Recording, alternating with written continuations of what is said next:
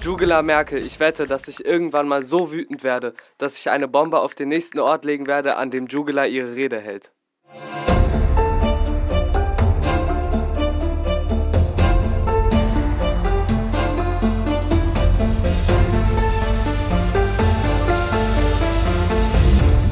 Dicht dran.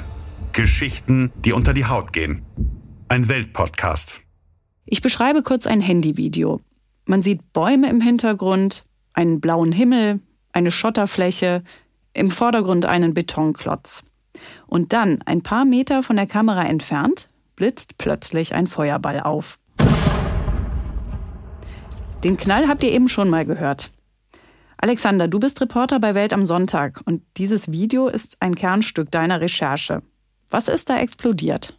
Das war eine selbstgebaute Bombe. Die ist im Sommer 2021 auf einem stillgelegten Kasernengelände in der Nähe von Potsdam in die Luft gegangen. Gefilmt hat das Ganze ein 16-Jähriger aus Brandenburg. Wir nennen ihn hier Lukas F. Seinen richtigen Namen können wir nicht nennen. Man hat eben auch eine nachgesprochene Chatnachricht von ihm gehört. Er hat diese Explosion nicht nur gefilmt, er hat die Bombe vorher auch selbst gebaut und dann auf einem Militärgelände gezündet. Und zwar mit Chemikalien, die er im Internet bestellt hat. Jetzt könnte man ja denken, vielleicht ist das einfach das Werk eines neugierigen Jugendlichen, der mal ausprobieren will, ob er eine Bombe bauen kann. Aber ihr habt ja bei der Recherche rausgefunden, bei Lukas F. ging es um viel mehr. Genau, Lukas F. ist nach allem, was wir wissen, zu dem Zeitpunkt ein gewaltbereiter Neonazi.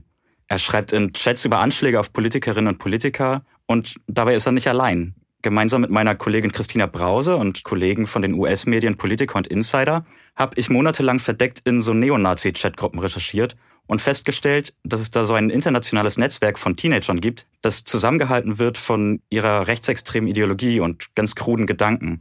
Diese Jugendlichen, das sind teilweise noch Kinder, sind bereit, Terroristen zu werden. Und einer von ihnen ist eben dieser Lukas F. aus Potsdam. Wir werden in dieser Folge mehr über Lukas F. erfahren und auch darüber, wie aus so einem unscheinbaren Jungen aus Brandenburg ein mutmaßlicher Rechtsterrorist wird. Es soll aber auch darum gehen, welche Gefahr tatsächlich ausgeht von diesem internationalen Netzwerk von Teenager-Terroristen.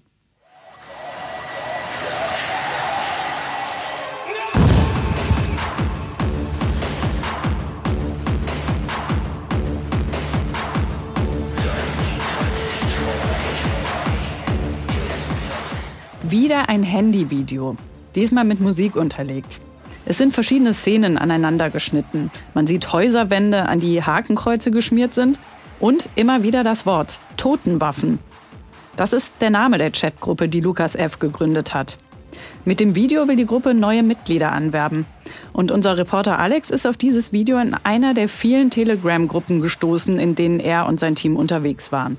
Wir haben mit getarnten Identitäten mitgelesen und uns so in das Netzwerk eingeschlichen. Das haben wir ungefähr so ein Jahr lang gemacht, würde ich sagen. Und insgesamt haben wir dabei etwa zwei Dutzend interne Chatgruppen und viele, viele von so Kanälen von denen beobachtet. Und was wir da gesehen haben, ist, man kann es nicht anders sagen, ein rechtsterroristisches Netzwerk. Eines, das aus Jugendlichen besteht. Die waren da zwar mit Decknamen unterwegs, es ist uns aber gelungen, einige der wahren Identitäten herauszufinden. Auch die von Lukas F. aus Potsdam. In seiner Totenwaffengruppe, da waren Jungs aus den USA und aus Rumänien oder auch aus Estland dabei. Das sind auf der einen Seite ganz normale Jugendliche, die zur Schule gehen, die Videospiele spielen oder auf so einer Gamer-Plattform, die heißt Discord, unterwegs sind. Aber auf der anderen Seite hängen die eben auch ganz gefährlichen Gedanken an. Mein Discord-Account wurde gelöscht. Wegen Raiding? Meiner auch. Die Juden, fuck. Ich wusste es. Ich glaube, wir wurden alle gelöscht. Ich habe einen neuen Account. Der heißt jetzt Für das Vaterland. Die Jugendlichen verbreiten in den Foren Neonazi-Propaganda. Sie feiern Attentäter wie Anders Breivik aus Norwegen und teilen Videos von Anschlägen wie dem in Christchurch in Neuseeland. Ich weiß nicht, wie gerne ihr Blut seht. Aber ich habe das komplette Video, wenn ihr wollt. Ist das ein echter Amoklauf an einer Schule oder was? Moschee. Da werden Muslime getötet. Das ist so lustig. Es gab eine Reihe von rechtsterroristischen Anschlägen in den letzten Jahren. Und die Jungs in den Chats sehen in diesen Attentätern ihre Vorbilder. So hat es unser Reporter Alex mitbekommen. Ja, man bekommt den Eindruck, die pushen sich gegenseitig hoch, um wirklich irgendwann zu glauben, dass sie zu Kriegern werden müssen, zu Terroristen im Kampf gegen die liberale Ordnung. Wir haben Todeslisten gefunden und Morddrohungen gegen Politikerinnen und Politiker. Bei Lukas F. standen auf einer Liste zum Beispiel jüdische Aktivistinnen, die sich für die Rechte von Transpersonen einsetzen. Und auch andere Personen werden bedroht. Jugela Merkel, ich wette, dass ich irgendwann mal so wütend werde, dass ich eine Bombe auf den nächsten Ort legen werde, an dem Jugela ihre Rede hält. Gemeint ist hier die damalige Bundeskanzlerin Angela Merkel. Und Jugela, das ist so ein Wortspiel mit dem englischen Wort für Jude, also Jew, und ihrem Vornamen, also Angela. Das gibt einen Eindruck, wie der Ton in dieser Gruppe war. In dem Netzwerk findet unser Reporterteam auch Anleitungen dafür, wie man Waffen mit 3D-Druckern herstellt. Insgesamt sichern die Journalisten fast 100.000 Nachrichten. Mit dabei sind auch viele Fotos und Videos. Sehr geholfen hat, dass mit Christina Brause eine Datenjournalistin mit im Team war. Die hat für die Auswertung und Strukturierung des Materials selber Codes geschrieben. Diese fast 100.000 Nachrichten händisch auszuwerten, wäre nahezu unmöglich gewesen. Wir hätten dafür jede Datei einzeln öffnen müssen, den kompletten Text lesen müssen und dann auch noch händisch auswerten. Deshalb habe ich aus den vielen Dateien einen einzigen Datensatz gemacht. Man kann sich das in etwa so vorstellen wie eine riesige Excel-Tabelle, bei der jede Nachricht, die in den Chats versendet wurde, einen Eintrag bekommen hat. Dort standen dann Infos zum Namen des Absenders, zum Text, eventuell auch ob Videos, Bilder oder GIFs versendet wurden. Und das habe ich dann ausgewertet. Dadurch wussten wir zum Beispiel, welche Themen in den Chats dominiert haben und wir wussten auch, dass unser Verdächtiger aus Potsdam eine der Personen war, die am meisten geschrieben haben.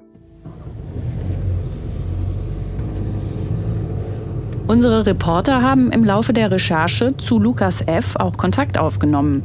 Sie haben sich als Journalisten zu erkennen gegeben. Sie haben mit ihm gechattet und wollten auch mit ihm sprechen, persönlich. Dafür sind sie dann nach Brandenburg gefahren. Ich frage mich, wie real das ist, dass er wirklich weiß, was seine Großvater und Urgroßvater gemacht haben. Ja, es scheint irgendwie eine Bedeutung für ihn zu haben. Ne? Ich würde so gerne mit dem Vater sprechen. Ich will auch mit dem Vater sprechen. In 150 Metern haben Sie das Ziel erreicht. Ja, da waren wir mehrfach.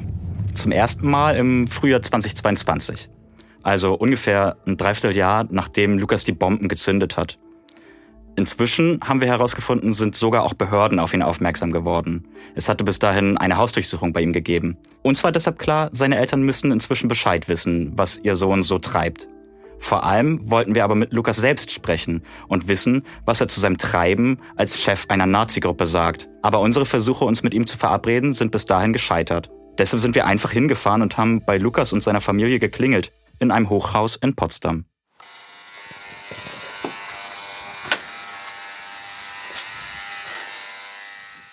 Ich glaube, das heißt, wir dürfen hochkommen. Mhm.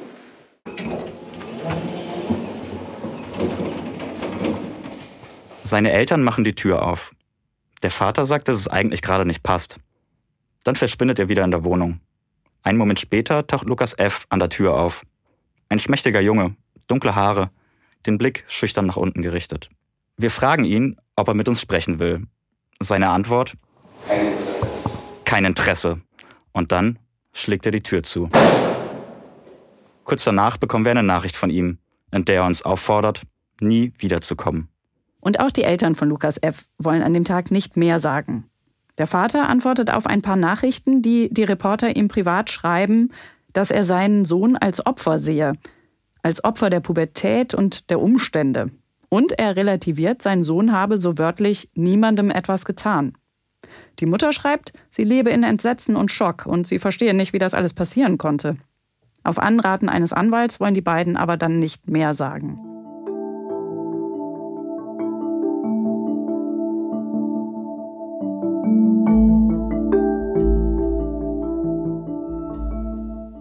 Dass die Eltern von Lukas F. nicht mit Journalistinnen und Journalisten reden wollen, ist nachvollziehbar.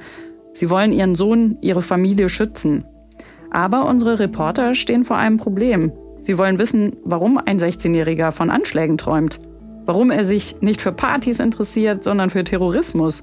Ihnen können Sie das nicht fragen, deshalb müssen Sie sich auf andere Quellen stützen. Wir haben unter anderem mit Leuten aus seinem Umfeld gesprochen, also mit Familienangehörigen. Wir waren bei seiner alten Schule, an seinem Ausbildungsplatz und haben in den sozialen Medien recherchiert. Und so konnten wir uns dann ein Bild machen.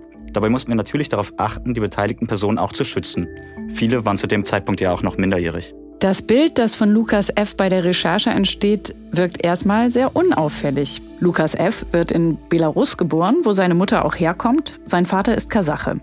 Als Lukas noch ein Kleinkind ist, zieht die Familie nach Brandenburg. Die Eltern bekommen zwei weitere Söhne. Mit einem der beiden teilte sich Lukas bis zuletzt ein Zimmer. Im Internet haben wir Kinderfotos gefunden, die Verwandte von Lukas hochgeladen haben. Man sieht Geburtstage mit bunten Partybechern, Familienurlaub in Osteuropa, stolze Großeltern. Es gibt aber auch Fotos, auf denen Lukas mit einem seiner Brüder und dem Vater auf Militärfahrzeugen sitzt. Und in Belarus erzählt uns jemand aus seinem Umfeld, sei die Familie beim Urlaub auf den Schießstand gegangen. Auch die Söhne hätten dabei schießen dürfen. Es gab in der Familie also offenbar ein Interesse fürs Militär und für Waffen. Aber das alleine erklärt ja noch nicht, wie ein Jugendlicher zu einem Neonazi wird. Der Rechtsextremismusforscher Miro Dittrich beobachtet seit Jahren, was das für Leute sind, die sich in demokratiefeindlichen Foren rumtreiben. Im Größeren und Ganzen können wir sagen, dass äh, das meist Menschen sind, die im Offline-Bereich ähm, nicht so wirklich Zugang zu anderen Gemeinschaften haben, sind oft Menschen, die sich sehr verloren fühlen und ähm, die keinen Sinn in ihrem Leben sehen. Und das ist das, was diese Online-Gemeinschaften ihnen geben können. Es ist eine Art Ersatzfamilie, und gleichzeitig gibt es ihnen irgendwie einen Sinn im Leben. Menschen, die Anschläge verüben, werden laut dem Forscher in diesen Foren zum Teil als Heilige verehrt. Und die Jugendlichen eifern ihnen nach. Auch sie wollen von anderen bewundert werden. Bei Lukas F. war die Entwicklung hin zu einem gewaltbereiten Neonazi wohl ein schleichender Prozess. Er hat dazu selbst mal in einer Chatnachricht geschrieben, rückblickend habe er mit 14 oder 15, Zitat, seinen Hass bemerkt. Zuerst wollte ich nicht wahrhaben, dass ich ein Nationalsozialist bin, aber jetzt kämpfe ich dafür. Auch Mitarbeiter in seiner Schule bemerken bei Lukas ein gesteigertes Interesse am Thema Rechtsextremismus. Er soll sich freiwillig gemeldet haben, um in der Schule durch eine Ausstellung zu führen. Lukas hatte dabei eine Schautafel über rechtsradikale Symbole präsentiert. Unser Reporter Alex hat sich in Lukas Umfeld umgehört, was damals los war im Leben des Jugendlichen. Jemand hat uns erzählt, dass Lukas damals oft Computer gezockt hat. Er soll viel Zeit bei Discord verbracht haben, dieser Plattform, auf der sich Fans von Videospielen treffen und miteinander chatten. Lukas hat dort angeblich Schwule und Lesben gemobbt, gemeinsam mit Gleichgesinnten. Dann, als Lukas 15 Jahre alt ist, kommt es aber offenbar zu einem Wendepunkt. Das hat uns sein Bruder erzählt. Wir sind nämlich ein paar Wochen nach dem Besuch bei den Eltern nochmal nach Brandenburg gefahren. Und da war dann Lukas Bruder bereit, mit uns zu reden. Und der kommt dann auf einen Besuch in einer KZ-Gedenkstätte zu sprechen. Mir ist auch aufgefallen, dass er irgendwie die Interesse aufgebaut hat, seitdem sie irgendwie bei diesem Lager zu Besuch waren. Also, Was für ein Lager? Ich glaube, das war, ich glaube, da waren die in Auschwitz gewesen oder so. Also nicht auch. Sachsenhausen? Ja, ich glaube schon, da waren sie, ja. Also er hat jetzt nicht viel erzählt, aber ich, ich konnte auf jeden Fall auf seinem PC irgendwie durchblicken, dass er einfach jetzt zum Beispiel eine Hakenkreuzflagge als Hintergrundbild an seinem PC hatte oder irgendwas. Es wirkt kurios und auch bitter, dass ausgerechnet der Besuch in einer KZ-Gedenkstätte Lukas F. noch näher an die Neonazi-Ideologie gebracht hat. Also, ob es wirklich so war, können wir jetzt nicht rekonstruieren. Aber Lukas hat sich auf jeden Fall danach ein Profil in einem russischen sozialen Netzwerk angelegt. Dort zeigt er sich in Flecktarn und mit einer Totenkopfmaske über dem Gesicht. Ganz oben auf seine Seite schreibt er, die Welt mit einem Blutbad überziehen. Im November 2020 gründet er dann die Chatgruppe Totenwaffen, über die wir am Anfang gesprochen hatten, für die er auch die Videos von den Bombentests gedreht hat. Diese Gruppe hat bald etwa 100 aktive Mitglieder, die dort unter Decknamen wie Maschinengewehr oder Joseph Goebbels Gaming unterwegs sind. Die meisten von ihnen sind Teenager. Jetzt ist aber diese Gruppe Totenwaffen nicht die einzige Chatgruppe, in der sich Teenager gegenseitig anstacheln, um rechtsterroristische Anschläge zu verüben. Unsere Reporter haben herausgefunden, das ist ein richtiges Netzwerk. Und es bleibt auch nicht nur beim Anstacheln, sondern die Mitglieder entwickeln sehr konkrete Pläne. 23 year old Connor Climo from Las Vegas is behind bars, accused of plotting to firebomb a local synagogue or a bar serving LGBTQ customers. That terror plot uncovered involving a 24 year old U.S. Army soldier arrested for allegedly discussing plans to attack the U.S. and a major American news network. 2020 kommt der Staatsschutzsenat zusammen, um das Urteil über einen damals 23-Jährigen aus Kam in der Oberpfalz zu sprechen. Fabian Dietlinger ist Mitglied der sogenannten Feuerkrieg-Division. Weltweit decken Behörden 2019 und 2020 mehrere konkrete Anschlagspläne auf. Auf Synagogen, auf Schwulenbars, auf Nachrichtensender. All die jungen Männer, die da festgenommen wurden, ob in den USA, in Litauen, in Deutschland, Die haben etwas gemeinsam. Sie hatten alle Kontakte zu einer bestimmten Chatgruppe, zur Feuerkriegsdivision. Wieder so ein martialischer Name, wie auch Totenwaffengruppe. Diese Feuerkriegsdivision war auch Inspiration für Lukas und seine Totenwaffengruppe. Ja, die Feuerkriegsdivision, die gibt's schon länger, seit 2018. Gegründet hat sie ein Junge aus Estland. Der war damals wohl gerade mal elf Jahre alt. Er gibt sich den Decknamen Commander. Das heißt so viel wie der Kommandant. Auch er hat schon Fotos von sich gepostet, die ihn zeigen mit so einer bestimmten Maske. Das ist ein Schlauchschal, den er sich über den Mund gezogen hat und der einen Kiefer abbildet. So eine Maske trägt später auch Lukas F. auf Fotos. Das heißt, es gibt viele Gemeinsamkeiten zwischen der Feuerkrieg-Division und der Totenwaffengruppe. Und es gibt auch Verbindungen. Mit mindestens einer Führungsperson aus der Feuerkrieg-Division stand Lukas F. auch in Kontakt. Unsere Reporter finden mehr als 20 andere Gruppen, die ähnlich funktionieren und die eng miteinander verknüpft sind die also Allianzen untereinander schmieden. Es gab auch so etwas wie Dachverbände der Terrorgruppen. Alle kann man der sogenannten Siege-Szene zuordnen. Unser Reporter Alex erklärt, was das bedeutet. Siege, das kommt aus dem Englischen und heißt auf Deutsch so viel wie Belagerung. Und Siege ist auch der Titel eines Buches, das zum Lektüre-Kanon dieser jungen Neonazis gehört. Zum Teil ist es in der Szene wichtiger als Mein Kampf von Adolf Hitler. Dieses Buch hat der US-Rechtsextremist James Mason in den 80er Jahren geschrieben. Es ist eigentlich eine Sammlung von Newslettern und er ruft darin auf, die liberale Gesellschaft in einen Bürgerkrieg zu stürzen. Und er sagt, dafür brauche es keine Massenorganisation, sondern nur Einzeltäter und kleine Zellen. Die Ideologie des vermeintlichen Lone Wolf Tätertypus, der einsame Wolf, der alleine losschlägt, in dem Wissen, dass es anderswo andere Wölfe gibt. Der Rechtsextremismusforscher Miro Dittrich untersucht, was Menschen antreibt, die dieser Ideologie anhängen. Sie haben aufgegeben, ähm, die, das System ähm, durch politische politische Methoden zu ändern, das heißt sich demokratisch irgendwie zu beteiligen, ähm, die Mehrheit zu überzeugen, sondern sie glauben, das System, in dem wir leben, sei eh dem Untergang geweiht.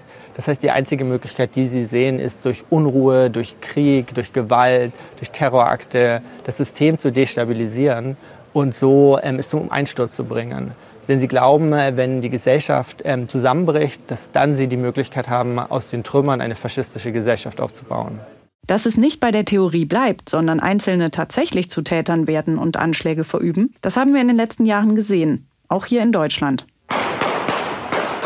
Auf einmal fallen Schüsse. Dieses Handyvideo zeigt den Moment, in dem alles begann. Kurz vor 18 Uhr schießt ein Mann an einem Schnellrestaurant im Münchner Norden um sich, steuert direkt danach ein beliebtes Einkaufszentrum an. Der Attentäter von Halle, er soll nach dem Willen der Anklage lebenslänglich hinter Gitter. Die Bundesanwaltschaft forderte beim Prozess gegen Stefan Bayer außerdem anschließende Sicherungsverwahrung.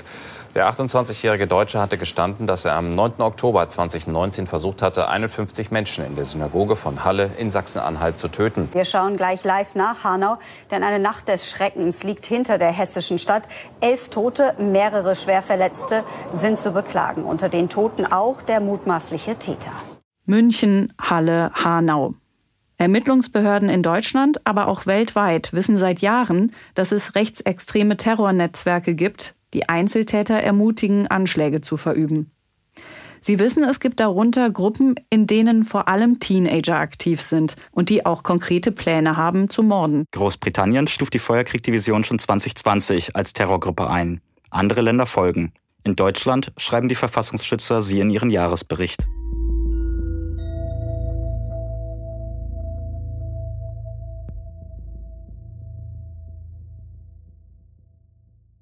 Wir sind im Jahr 2020. Die deutschen Strafverfolgungsbehörden wissen von der Feuerkrieg-Division, aber offenbar noch nicht von den Totenwaffen, die Lukas in diesem Jahr gegründet hat.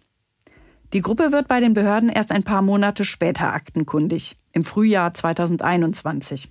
Unser Reporter hat rekonstruiert, was damals passiert ist. Ich war gerade auf Patrouille. Lukas F. stellt Fotos von Propagandaplakaten in die Gruppe darauf Hakenkreuze, der Name Totenwaffen und die Liste mit den Namen jüdischer Aktivistinnen, über die ich vorhin gesprochen habe. Über den Namen steht Death to, also auf Deutsch Tod für, eine Todesliste. Und eines dieser Plakate hat er nachts auch an seiner alten Schule aufgehängt. Die Schulleitung entdeckt sie morgens, ruft die Polizei. So wird die Polizei auf die Totenwaffengruppe aufmerksam. Dass Lukas F. ihr Anführer ist, weiß die Polizei da aber wohl noch nicht. Sie bekommt aber ein paar Wochen später, im Sommer 2021, einen Tipp von einer anderen Behörde.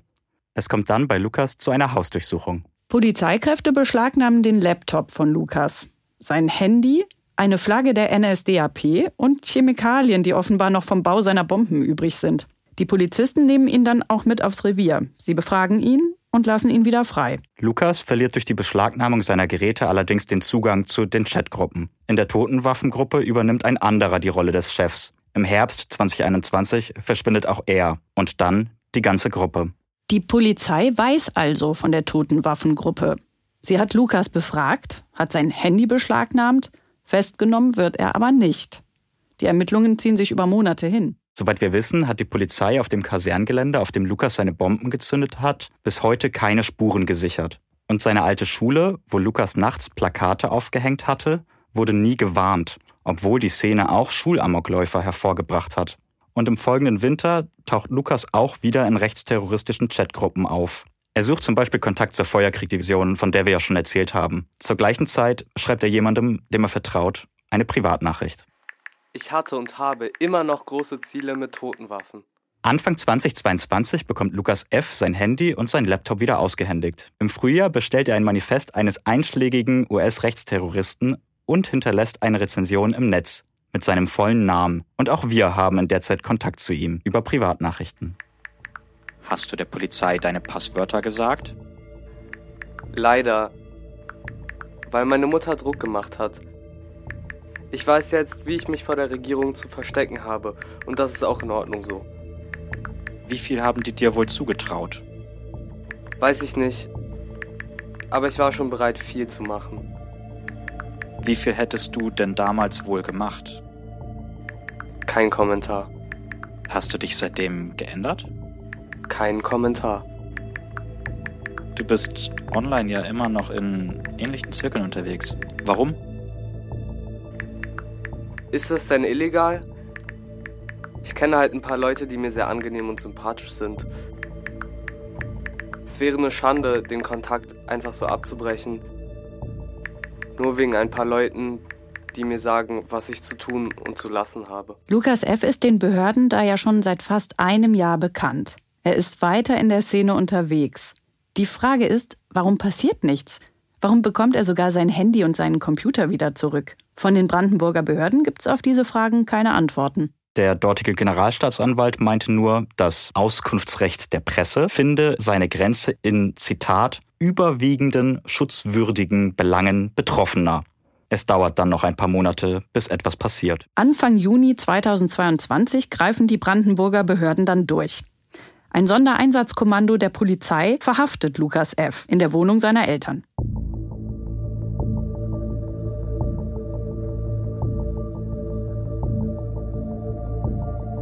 Alex, du hast den Fall danach ja weiter beobachtet. Was ist mit Lukas seit dem letzten Sommer, also seit seiner Festnahme, denn passiert? Hat es jetzt schon einen Prozess gegeben? Lukas sitzt wohl immer noch in Untersuchungshaft in einem Gefängnis, irgendwo in Märkisch-Oderland. Der Staatsschutz stuft ihn als Gefährder ein, als jemanden, von dem die konkrete Gefahr eines Anschlags ausgeht. Mittlerweile hat die Staatsanwaltschaft Anklage erhoben. Bis zu einem Prozess dauert es aber wohl noch etwas. Wie ist denn deine generelle Einschätzung zu der Arbeit der Behörden? Haben die das Netzwerk genug im Blick? Also werden diese Jugendlichen, die da Anschläge planen, streng genug verfolgt? Also man muss schon sagen, das ist für die Behörden nicht wirklich eine leichte Aufgabe. Denn diese Gruppen, die haben ja keine klare Organisationsform und keine Hierarchie. Die Gruppen verschwinden, tauchen wieder auf. Gruppennamen und Decknamen sind wiederverwertbar. Da sitzen halt lauter einzelne Personen irgendwo auf der Welt in ihren Jugendzimmern an Rechnern und Handys und sind eine potenzielle Bedrohung. Nur auf wen von den tausenden Leuten man geht, das können die Behörden auch nicht so richtig einschätzen. Und außerdem, für Rechtsstaaten gibt es ja immer noch das Problem mit der Strafmündigkeit. Also die mutmaßlichen Täter, die sind ja oft sehr jung, nicht einmal 14 Jahre alt. Die können zum Teil ja gar nicht angeklagt werden. Das heißt, die Behörden sind überwiegend machtlos, was diese Strukturen angeht? Nein. Und die Festnahmen der letzten Jahre zeigen ja auch, in vielen Fällen haben Strafverfolgungsbehörden die mutmaßlichen Täter gefunden, bevor sie tatsächlich Anschläge verüben konnten. Und es scheint sich bei den Behörden international auch etwas zu bewegen. Es sind eine ganze Reihe von wichtigen Akteuren aus dem Netzwerk verschwunden.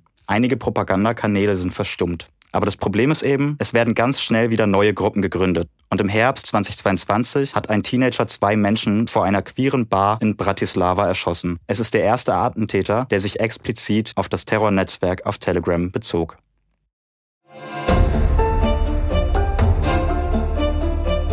Dicht dran. Geschichten, die unter die Haut gehen. Reporter Alexander Nabert. Außerdem Christina Brause, Brian Bender, Annette Dovideit. Redaktion Aglaya Dahne, Antonia Beckermann und Sonja Gillert. Produktion Audiowunder. Ein Podcast von Welt.